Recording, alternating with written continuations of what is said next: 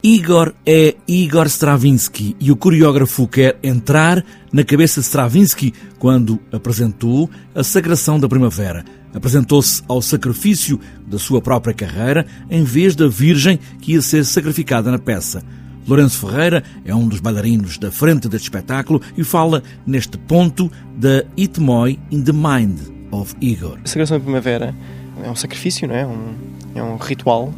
E o Stravinsky na sua vida real, segundo o que o Akram pensa, ou quer fazer parecer na peça, é que o Stravinsky quis quebrar com todas as barreiras, mas sabia que ao fazendo isso ser um sacrifício da sua própria carreira eh, como músico, como, como compositor.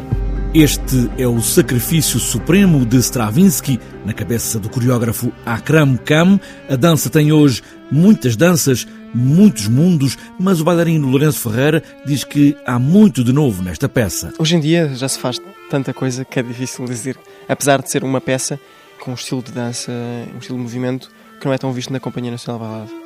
Portanto, não vamos poder comparar com o bailado clássico, porque não tem nada a ver, não, são estilos de dança muito, muito diferentes.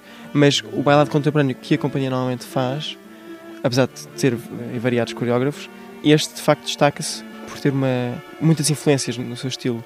Ele, ele admite que existe muita hum, influência de, do que ele estudou como técnica de dança clássica indiana, portanto, muitos detalhes nas mãos. Uma, e também foi influenciado no flamenco e também dança tradicional russa. Para criar o som da peça, o coreógrafo socorre-se de três compositores, todos diferentes, para criar vários momentos: Nitin Sauney, Jocelyn Pook e Ben Frost. Há momentos que a música me leva como se fosse fazer um ritual de transe, uma, uma coisa que me põe lugar, a mente num lugar completamente diferente. Existem momentos que são mais líricos, mais agradáveis ao ouvido, talvez. Talvez também para fazer contraste com outros momentos em que uma pessoa não sabe o que fazer, mas talvez seja esse o intuito do coreógrafo, colocar a pessoa nessa sensação. Entrar na cabeça de Stravinsky, como se pudéssemos entrar também na cabeça do coreógrafo Akram Khan, é sabido que a imaginação é muito selvagem e pode não obedecer a regras.